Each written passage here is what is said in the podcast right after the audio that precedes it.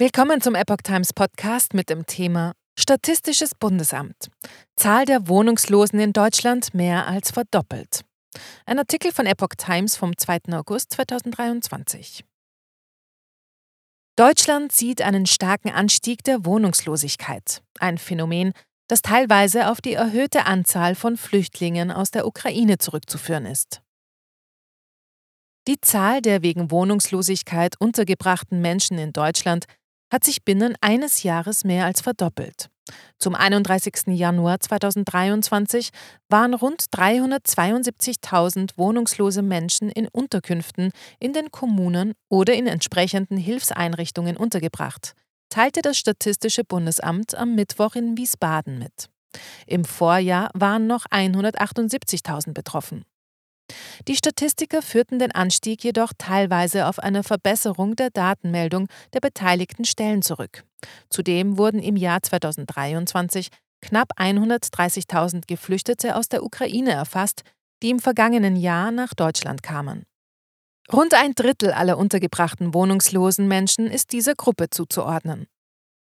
Durch den Anstieg der Menschen aus der Ukraine stieg der Anteil aller wohnungslos Untergebrachten mit ausländischer Staatsangehörigkeit von 69 Prozent auf 80 Prozent. Deutsche Staatsangehörige waren zu 16 Prozent betroffen. Bei 3,5 Prozent gab es keine Angaben, war die Staatsangehörigkeit ungeklärt oder sie waren Staatenlose. Wohnungslosigkeit. Durchschnittsalter liegt bei 31 Jahren. Die Hälfte aller untergebrachten wohnungslosen Menschen waren Männer, 42 Prozent waren Frauen. Im Schnitt waren die Untergebrachten 31 Jahre alt. Mehr als ein Drittel war jünger als 25 Jahre, 5 Prozent älter als 65 Jahre. Die Betroffenen sind in verschiedenen Konstellationen untergebracht.